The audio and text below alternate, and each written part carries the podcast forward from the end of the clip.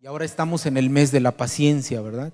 Y sí, la verdad es que sí, como nos está ministrando, por lo menos a mí el Señor me está ministrando mucho con respecto a lo que es la paciencia, ¿verdad? No sé a cuántos de, los que están en este lugar el Señor les está ministrando y les está hablando acerca de la paciencia. Te voy a decir que la realidad es que eh, yo soy impaciente en muchas cosas. La verdad es que híjole, sobre todo cuando estoy en una de las pruebas que, en las que el Señor nos pone, las, pruebas que, pasamos en nuestra vida, soy impaciente y quisiera que se acabara ya, ¿verdad? Y creo que a todos nos pasa igual. Quisiéramos que cada una de las pruebas que nosotros pasamos se terminaran de un día para otro.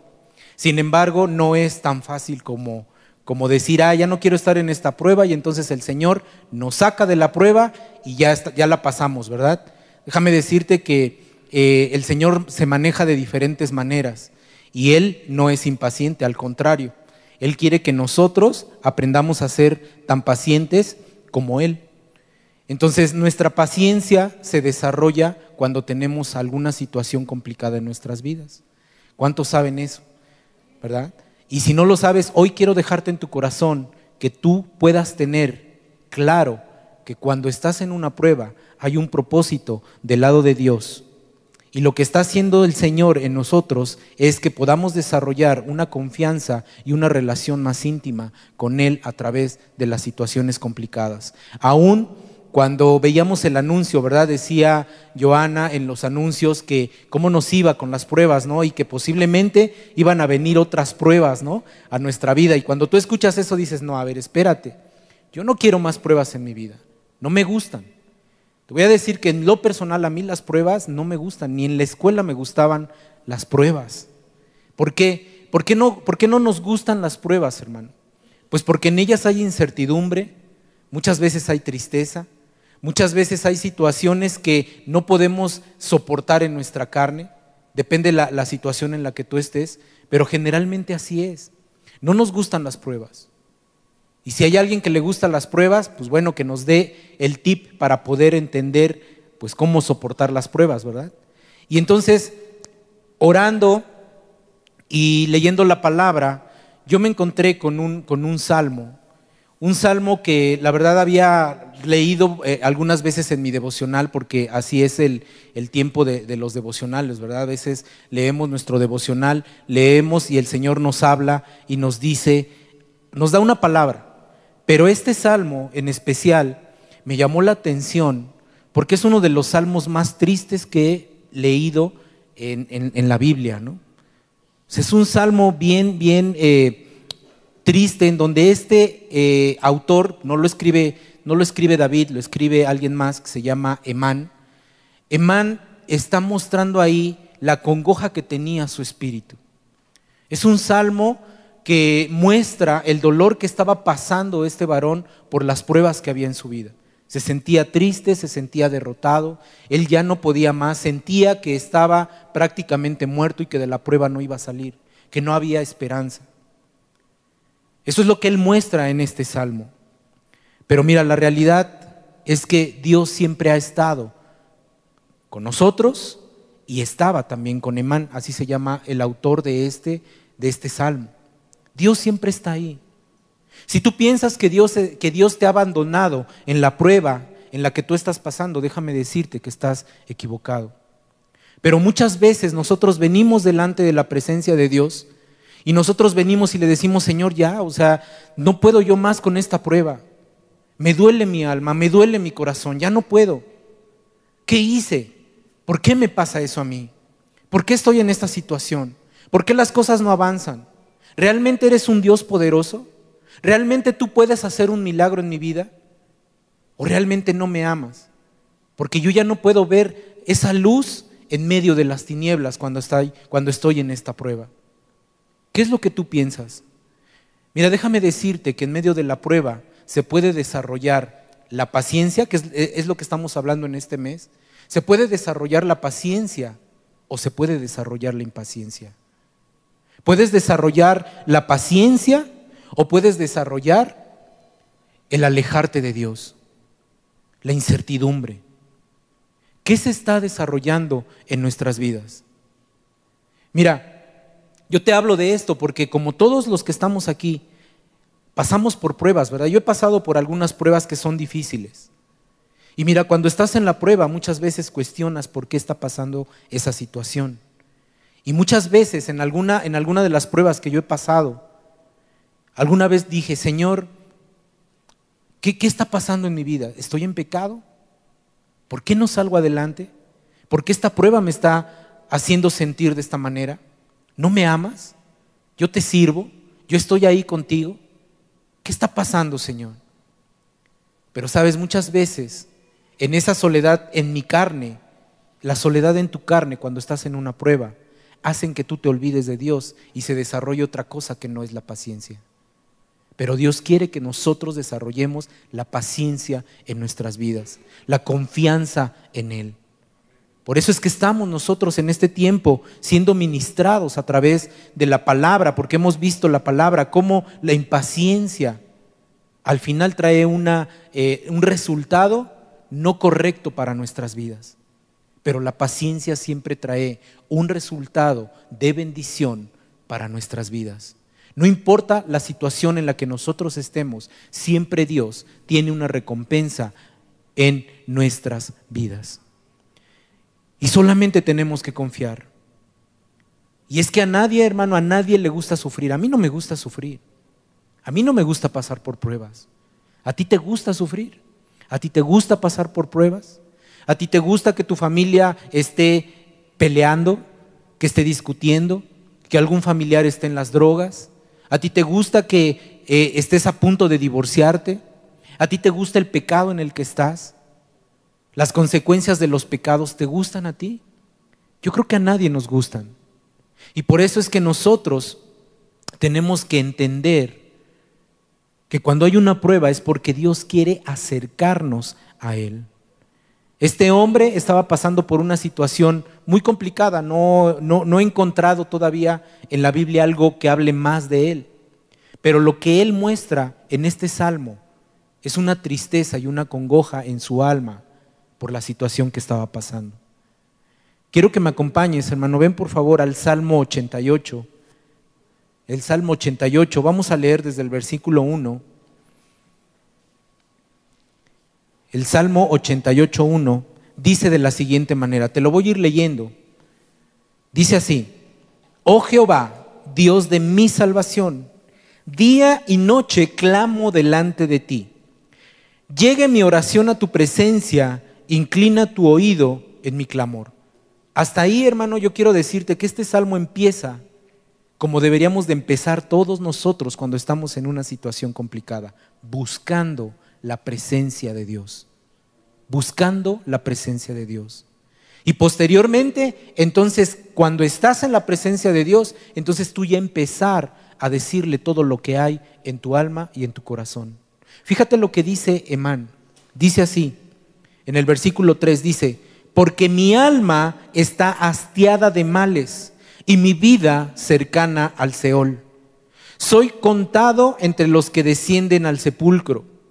Soy como hombre sin fuerza, abandonado entre los muertos, como los pasados a espada que yacen en el sepulcro, de quienes no te acuerdas ya, y que fueron arrebatados de tu mano. Me ha puesto en el hoyo profundo, en tinieblas, en lugares profundos. Y fíjate lo que dice este versículo 7. Sobre mí reposa tu ira y me has afligido con todas tus ondas. ¿Sí? Y ahí lo vamos a dejar por un momento. Y si terminas de leer este salmo, todo el salmo es un lamento de este hombre por la situación en la que estaba pasando. La palabra del día de hoy que yo te quiero compartir, quiero que sea una palabra de aliento y consuelo para todos y cada uno de los que estamos pasando por una situación complicada en nuestras vidas, o si llegaras a pasarla. Una palabra de consuelo que nosotros podamos entender que en Dios siempre hay un propósito y que Él no nos ha dejado en ningún momento. Hermano, nuestra esperanza está en Dios. Ese es el primer punto que quiero hablar. Nuestra esperanza está en Dios. Cada uno de nosotros como hijos de Dios que hemos pasado por alguna situación complicada, tú sabes qué dolorosa puede ser una prueba. Que te despidan de tu trabajo, que un familiar caiga enfermo, que tú mismo caigas enfermo, que declaren una enfermedad incurable sobre la vida de alguien que amas, que uno de tus hijos se vaya de la casa, que una persona que tú amas parta con el Señor, o peor aún, que no, conocía del Señor y partió de este mundo. Situaciones dolorosas que nosotros pasamos. Y mira, en ese tiempo hay angustia, hay dolor, y eso es lo que nos pasa a nosotros. Pero mira, también nosotros sabemos que nuestra esperanza está puesta en Dios. Nuestra esperanza está puesta en Dios. Este salmo, si tú lo terminas de leer, en tu casa termina lo de leer, pero lo que acabamos de leer no es un salmo como otros que hemos visto. Por lo menos a mí me impactó mucho este salmo porque es un salmo triste.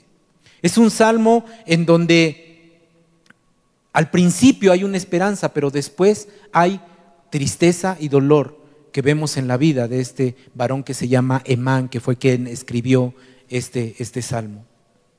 Y muchas veces nosotros nos sentimos así. Emán decía, oh Jehová, Dios de mi salvación, día y noche clamo delante de ti. ¿Sabes por qué empieza este salmo con, este, con estos versículos? Porque nuestra esperanza está en Dios. Porque al primero que tenemos que buscar cuando estamos en una situación complicada es Dios.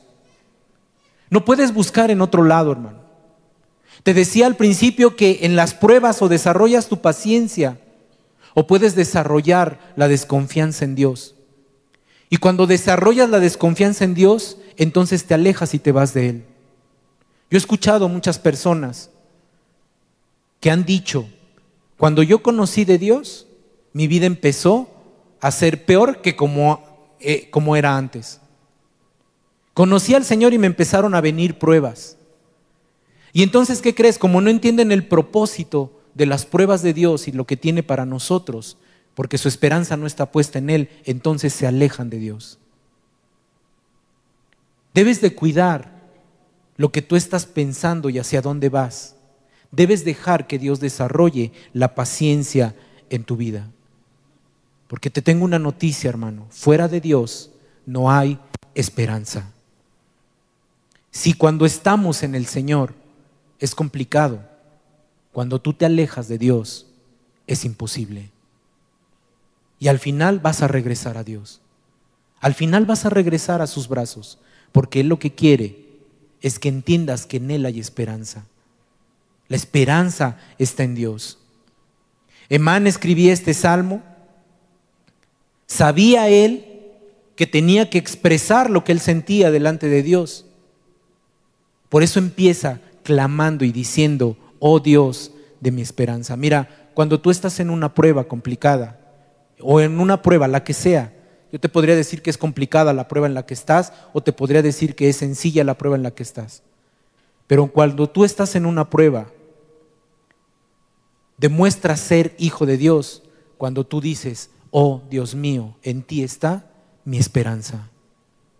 Porque buscas primero la presencia de Dios porque buscas la solución en Dios, porque tú sabes que la esperanza está puesta en Él y eso se llama paciencia. Confiar en Él, esperar en Él, eso es tener confianza. Cuando alguien clama, oh Dios, en una situación complicada, eso significa que tu confianza o su confianza está puesta en Dios. Eso es lo que tenemos que buscar nosotros. Aún en los momentos más oscuros de los hijos de Dios, hay un tiempo de oración. Yo no sé si te ha pasado, hermano, pero cuando las cosas van bien, duermes muy bien, te levantas un poquito más tarde, y como te levantaste un poquito más tarde ya no te da tiempo de orar. Ya no te dio tiempo, entonces sales corriendo, haces todas tus actividades. Te acuerdas de Dios en tus oraciones porque bendices el café que te tomas en la mañana porque sales corriendo, no te dio tiempo de desayunar. Señor, gracias, bendice este café que me voy a tomar y te vas. Y llega la hora de la comida y lo mismo, haces una oración breve Llegas a tu casa cansado, no te da tiempo de orar, ya no hiciste tu devocional porque no te dio tiempo porque estás cansado y te olvidas de Dios, pero las cosas van bien. Pero cuando estamos en una situación complicada, ¿qué es lo que hacemos? Empezamos a orar. Y entonces sí, te levantas más temprano, porque tienes que clamar a tu Señor. En medio de la prueba se desarrolla un mejor tiempo de oración en nuestras vidas. A causa de las tristezas, del dolor y de las situaciones complicadas que nosotros pasamos, empezamos a pasar más tiempo con Dios y empezamos a buscar más tiempo en oración, su presencia. Entonces, una prueba lo único que hace es que nos acerca más a Dios. Cuando tú entiendes que hay un propósito en Él. Cuando no lo entiendes, te alejas de Él. La oración, hermano, es el alimento del alma. De modo que si el alma respira, significa que vive, y si vive, se repondrá y recuperará sus fuerzas. ¿Qué quiere decir esto? Mi alma está abatida por una situación complicada, pero sabes, cuando voy delante de la presencia de Dios y oro, Él me da paz, Él me da confianza, y entonces mi alma vuelve a revivir, mi ánimo vuelve a revivir, y entonces yo espero hacer lo que Dios me ha mandado a hacer y la solución vendrá a mi vida. Solo tienes que confiar en Él. Solo tienes que confiar en Él. Mira, la ira de Dios no está en las pruebas en nuestras vidas. Ese es el segundo punto del que te quiero hablar. No es la ira la prueba no es la ira de Dios la prueba en nuestras vidas. ¿Y qué te quiero decir? Mira, Emán en el versículo 7 dice, sobre mí reposa tu ira y me has afligido con todas tus ondas. Mira, muchas veces nos sentimos como, como Emán. Muchas veces pasamos una situación complicada y pensamos que la ira de Dios está sobre nosotros. ¿Te ha pasado alguna vez? A mí sí. A veces digo, Señor, bueno, pues ¿qué hice, no? Tan malo que toda tu ira está sobre mi vida y no puedo salir de esta situación y entonces me siento mal, estoy complicándome la vida cada vez más y estoy afectando a los demás y siento que la ira de Dios está sobre mí, que puso su pie en mi cuello y muchos así se pueden sentir en medio de una prueba. Pero déjame decirte, hermano, que no debemos de confundir la prueba de Dios, que es amor en nuestras vidas, con ira sobre nosotros. Porque cada una de las pruebas que nosotros pasamos, cada una de las pruebas que nosotros pasamos, es una prueba del amor de Dios sobre nosotros. ¿Puedes entender eso? Dios tiene una prueba de amor en nuestras vidas. Y no es la ira la que nosotros estamos viendo sobre nuestras vidas. Tanto nos ama el Señor que hasta lluvia nos mandó ya para que se quite esta contaminación y el calor, ¿verdad? Así nos ama el Señor.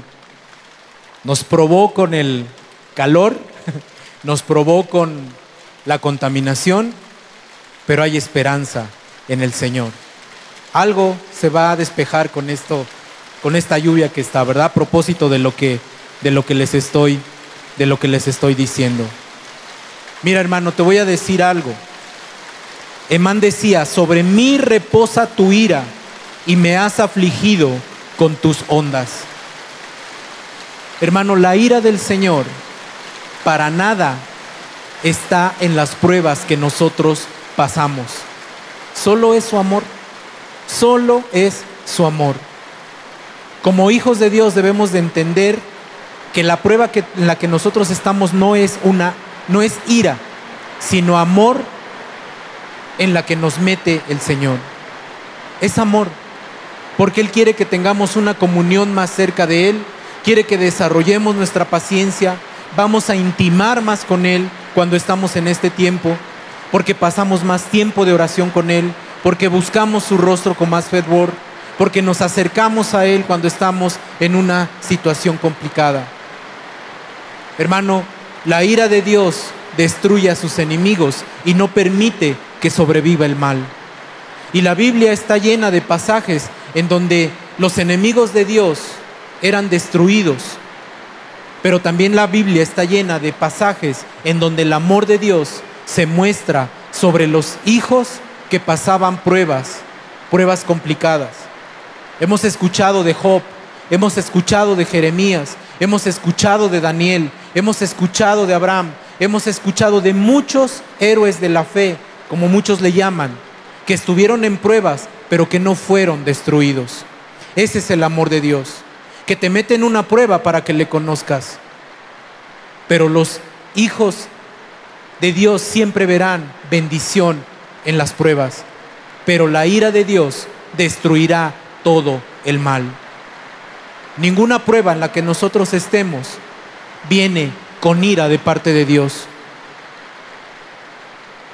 Muchas veces pensamos que Dios nos ha pegado con toda su fuerza. Emán lo decía. La segunda parte del versículo 7 dice, y me has afligido con todas tus ondas. Yo no sé si alguna vez has visto esta película que se llama Lo Imposible, en donde un tsunami, eh, es, una, es una película basada en hechos reales, en donde un tsunami viene y se lleva parte de, la ciudad esta en donde estaban, y, y, se trata de una familia, ¿verdad?, que es separada por este tsunami. Muchas veces nosotros pensamos que cuando estamos en la prueba, estamos como en esa película, en esa película se ve cómo la familia está en una alberca, eh, la mamá está acostada en un camastro leyendo un libro y unos dos, dos pequeños y su papá están en la alberca, esa es la familia, y de repente empieza eh, el tsunami, viene la ola y se empieza a llevar todo lo que arrastra, todo, el hotel, el, todo lo que había se lo empieza a llevar y empieza a tocar a esta familia, ¿verdad? Y entonces empieza a separar a la familia. La empieza a separar. Muchas veces en esa prueba, perdón, en las pruebas en las que nosotros estamos, nos sentimos como en ese tsunami. Que la ira del Señor viene sobre nosotros, que todo nos está pegando en contra de nosotros, pero déjame decirte que no es ira lo que está pasando en nuestras vidas. No estamos en ese tsunami. Solamente alguien pasó por la ira de Dios y ese fue Jesús. Tanto que mira lo que dice, la palabra dice que Jesús clamó, Elí, Elí, lama samatani. Esto es, Dios mío, Dios mío, ¿por qué me has desamparado? Dice la palabra, que el rostro de Dios no volteó a ver a Jesús. Él sí padeció la ira por ti y por mí. Porque el sacrificio que hizo Jesús se llevó en la cruz del Calvario todas las pruebas que nosotros nos merecíamos de muerte, Él la cargó a cuestas. Hermano, aunque hayas padecido enfermedad, la pérdida de un familiar, la pérdida de tu trabajo, un divorcio, una separación, todo lo que tú hayas pasado no se compara con lo que Jesús pasó por ti y por mí en la cruz del Calvario. Tu prueba no es tan grande. Tu prueba no es más grande que Dios. Dios te va a dar la salida a esa prueba. Déjame decirte que las pruebas que nosotros pasamos son una oportunidad para bendecir a otros. ¿Sabías que cuando tú pasas por una situación complicada, eso te da autoridad para poder bendecir la vida de otro que tiene el mismo problema que tú? Porque cuando la solución está ya en tu vida, cuando Dios te da la salida a esa situación complicada, puede llegar alguien y pedirte un consejo. ¿Y qué crees de lo que te va a pedir el consejo? Acerca de lo que tú estabas pasando o de lo que tú estás pasando. Porque eso te da autoridad para poder decir, Dios te puede sacar adelante. Dios te puede sacar de esa situación en la que estás. Nosotros hoy podemos tener en nuestra mente y en nuestro corazón que cuando Dios nos prueba es con un propósito y también es el de bendecir la vida de otros. Porque si tu fe está fuerte en el Señor, entonces tú tendrás esa autoridad de poder bendecir la vida de otros en la misma situación en la que tú estás. Hermano, Dios tiene un propósito para nosotros en la prueba. Solo Él, solo Él es el que nos va a ayudar a salir de ahí, de esa situación complicada en la que estamos. Solo Él es el que va a darnos la sabiduría para salir adelante. La prueba de alguien más es la oportunidad de mostrar el amor de Dios dándoles una palabra de consuelo. Mira, muchas veces cuando tenemos situaciones complicadas, vamos con alguien y le decimos que nos haga una oración, ¿verdad? Muchas veces lo que necesitamos es que simplemente alguien nos escuche. Muchas veces necesitamos sentarnos con alguien y decirle, mira, estoy pasando por una situación complicada. Sabes, me quedé sin trabajo y no tengo dinero, pero confío en el Señor. Y solo quería externarlo. Y entonces es una oportunidad para que tú puedas bendecir la vida de aquel que se acercó en una situación complicada. Porque puedes dar una oración por él porque puedes darle una palabra de ánimo, porque puedes decirle lo que Dios puede hacer para él en su vida. Solamente tenemos que ir con esa confianza. ¿Y por qué no hacer una obra de amor para esa persona? Porque muchas veces el Señor así obra y nos hace crecer en medio de la prueba que estamos nosotros pasando. Porque cuando tú entiendes el propósito de esa prueba, por la que tú estás pasando o por la que está pasando la otra persona, entonces Dios te va a dar la llave para salir de esa prueba en la que tú estás metido. Te va a dar la llave para abrir esa puerta que te va a dejar ver la luz de las tinieblas en la que tú estás metido. Podemos bendecir la vida de otros. Porque cuando se desarrolla la paciencia en nuestras vidas, podemos ver más allá de la situación en la que estamos. Quiero darte el testimonio de que, que me contó el amigo de un amigo, primo de un conocido que yo tengo cercano, que le hablo, no es muy cercano mío, pero me contó ese testimonio. y dice este testimonio que esta persona tenía bastante dinero, confiaba en Dios, conocía a Dios, pero empezó a poner sus ojos en el trabajo, en el dinero y en lo que él podía hacer con el dinero que tenía. Entonces, como Dios quería levantar a otro nivel a este varón y a su familia, lo que hizo fue que los metió en una prueba quitándoles todo el dinero que tenían, quitándoles el dinero. ¿Y sabes por qué se los quitó? Porque tenían que entender que había orgullo en su vida y autosuficiencia. Y los ojos estaban puestos en las riquezas y no en lo que Dios podía hacer. Entró un tiempo de, de escasez, y me acuerdo que me platicaba y me decía, mira, yo era de las personas que no me importaba ver cuánto costaban las cosas, sino que yo decía, cómpralo, págalo, ay, ¿te gustó? Cómpralo, no pasa nada, ¿no? Y despreciaba, y créeme que es, un caso real que, me platicaron no es mi testimonio, es un caso real que alguien me platicó. Y me acuerdo que me decía que para él se le hacían poco las necesidades de otros. Porque podía llegar alguien y decirle, oye, es que, híjole, préstame 200 pesos porque mira, con eso, este, pues voy a poder comprar lo que me falta, ¿no?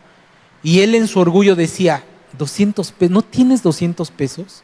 O sea, no te pases. ¿Cómo no tienes 200 pesos? Sabes, él no entendía que esos 200 pesos eran importantes para esa persona. Y Dios lo llevó a tocar ese fondo para que él entendiera que esos 200 pesos para alguien podían ser todo en su vida. Al grado, te digo que este varón me decía que empezó a pedir, eh, a, pagar con sus tarjetas de crédito y luego pagaba una tarjeta de crédito pero sacaba de la otra para poder pagar la otra. Empezó a verse con una situación complicada. De tal manera que en esta prueba el Señor lo llegó a dejar en su bolsa 200 pesos. Y esos 200 pesos representaban todo lo que tenía para terminar su quincena o su mes. Y sabes, entonces él entendió que cuando pones tus ojos en las cosas materiales, ¿sí? Dios te va a meter en una prueba. Porque él entendió que esos 200 pesos que antes alguien le pedía y que eran todo lo que necesitaba y era todo lo que era para, para subsistir, ahora él estaba pasando por esa prueba. ¿Sabes? Dios nos tiene en una prueba, la que sea, la que tú estés pasando, con un propósito. Y es entender que cuando llegue alguien en una situación como la tuya, tú puedas ayudarle. Al final, el testimonio de este varón es que al final él entendió lo que había pasado. Y tardó tiempo en recuperarse. Y la última vez, la última vez perdón, que hablé con él, me dijo que todavía estaba en situaciones complicadas económicamente hablando, pero que el Señor lo iba sacando poco a poco. Todavía debía, pero ahí iba poco a poco. ¿Qué te quiero decir con esto, hermano? Que cuando tú estás en una prueba, hay un propósito de Dios sobre nuestras vidas. Hay un propósito y debemos de entenderlo. Déjame decirte que cuando yo he estado en pruebas complicadas, como te decía al principio, me meto más en oración con el Señor. Y entiendo el propósito. Todas las pruebas que yo he tenido, que hemos pasado como familia, me han ayudado a entender el propósito de Dios para nuestras vidas. Y he entendido que hay una enseñanza en todas las pruebas que nosotros pasamos. ¿Cuál es la prueba que estás pasando? Déjame decirte que Dios te va a acercar más a Él. No busques por qué entraste en esa prueba, hermano. Más bien, más bien busca qué fin tiene el Señor en esa prueba para tu vida. Porque en Él vas a encontrar confianza, vas a encontrar seguridad, vas a encontrar la solución, vas a conocerle más, le vas a buscar con más pasión. Ese es el propósito de la prueba por la que nosotros estamos pasando. Todo proviene de Dios. No hay nada que esté fuera de su voluntad. Y cuando tú entiendes que todo viene de parte de Dios, hermano, entonces Dios te va a llevar a un nuevo, a un nuevo nivel. Debes de entender, hermano, que cuando nosotros confiamos en Él, como lo hacía Emán, porque aunque él decía que ya no podía, que se sentía como muerto, que se sentía todo alejado de Dios, que Dios había descargado su ira, él empezó su oración diciendo, oh Dios mío, tú eres mi salvación en ti confío, escucha mi oración. Eso es lo que Él quería. Cuando nosotros entendemos que las pruebas vienen de parte de Dios, se desarrolla la paz, el gozo, la paciencia, la mansedumbre, el dominio propio, el fruto del Espíritu se desarrolla en nosotros. Y sobre todo, haciendo mucho hincapié en este mes que estamos hablando de la paciencia, la paciencia se va a desarrollar en nosotros. Todo lo que pasa se está permitido por Dios. Nada de lo que está pasando en nuestras vidas está fuera de la voluntad de Dios. Hermano, no te enfoques en las cosas malas. Enfócate en lo que Dios tiene preparado para nosotros cuando termine esa prueba. ¿Qué tienes que aprender? ¿Tienes que aprender algo? apréndelo y confía en el Señor. Si te, si te resistes a tener esa paciencia que Él quiere que se desarrolle en nuestra vida, déjame decirte que la prueba será más larga.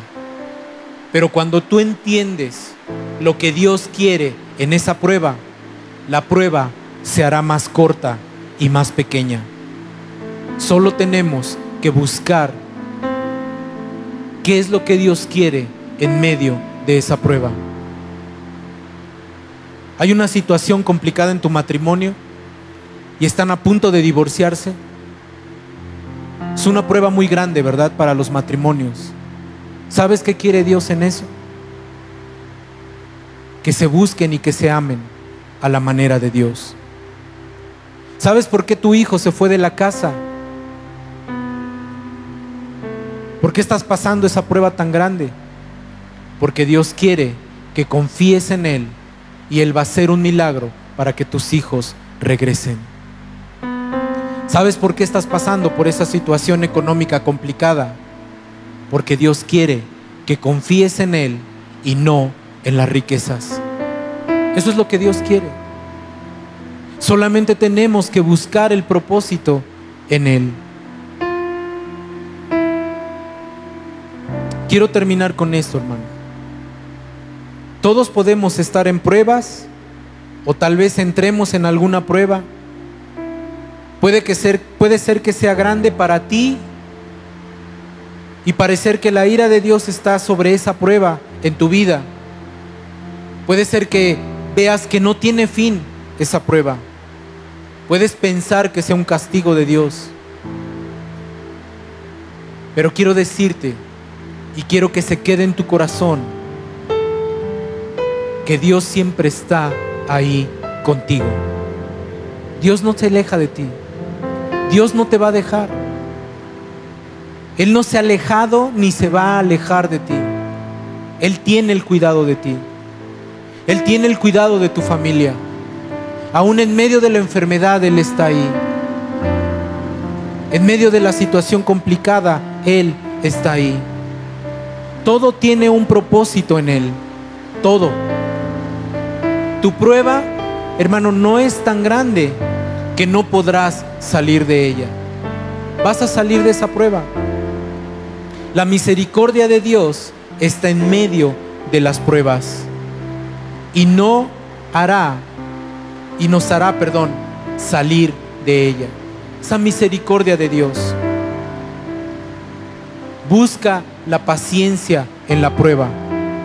Deja que se desarrolle la paciencia y vas a ver cómo Dios nos hará descansar. Hoy tenemos dos opciones. Dejar que Dios desarrolle la paciencia en nuestras vidas o seguir esperando encontrar una respuesta en por qué estoy en esa prueba. ¿Qué decides? Yo decidí confiar en el Señor. Yo decidí quedarme con la primer parte de este salmo que dice, oh Jehová, Dios de mi salvación, día y noche clamo delante de ti. Llegue mi oración a tu presencia, inclina tu oído a mi clamor. Y sabes, Él dará respuesta a mi clamor. Aunque me sienta como Emán, al final Dios me sacará de esa prueba. Hoy es el día en el que nosotros tenemos que traer delante de Él toda situación, toda situación, ven y déjala delante de Él. Vamos a orar, hermano, para terminar este tiempo y dejarle al Señor en sus manos las pruebas que nosotros estamos pasando. ¿Cuál es tu prueba? ¿Es grande? ¿Es pequeña? Yo no te puedo decir si tu prueba es mejor, más grande o más pequeña que otra. Lo que yo sí te puedo decir es que Dios está ahí contigo. Así que vamos a orar. Si tienes una prueba, estás pasando por una situación complicada, ponte de pie y entrégasela al Señor. Y dile ahí en tu lugar, Padre, hoy vengo delante de ti. Hoy quiero decirte, Señor, que en estas pruebas por las que he pasado, por las que estoy pasando, Señor, quiero desarrollar mi paciencia. Quiero confiar en ti. Quiero decirte, Señor, que mi confianza está puesta en ti. Ciertamente muchas veces me he sentido mal, triste, acongojado, me he sentido solo. Aún muchas veces, Señor, he creído que tú no estás conmigo. Y hoy te pido perdón. Hoy te pido perdón, Señor, porque yo sé que tú has estado conmigo en medio de mis situaciones complicadas y que no te has alejado de mí. Yo sé que hubo alguien que sufrió más que yo y ese fue Jesús en la cruz del Calvario. Tanto que Él clamó, ¿por qué me has desamparado, Señor? Pero tú lo hiciste por amor, Señor, a nosotros. Jesús ya pagó el precio, Señor. Y hoy nosotros venimos delante de Él confiando en que la salida a la prueba en la que estoy vendrá pronto a mi vida, porque yo entenderé el propósito que tienes en esa prueba para mí.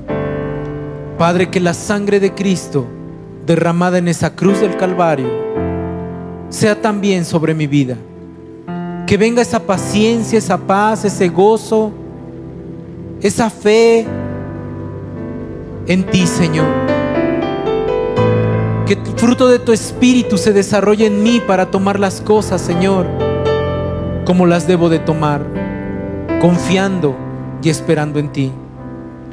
Hoy elevamos una oración, Señor, delante de ti, pidiéndote, Padre, que tú, Señor, nos hagas sentir que tienes la confianza de bendecir nuestras vidas, que tus misericordias son nuevas, Señor, y que nosotros esperamos en ti. Padre, bendice la vida de cada uno de mis hermanos que están en este lugar. Tú conoces la prueba y la situación por la que está pasando cada uno de los que están en este lugar. Si es enfermedad, sabemos que habrá sanidad.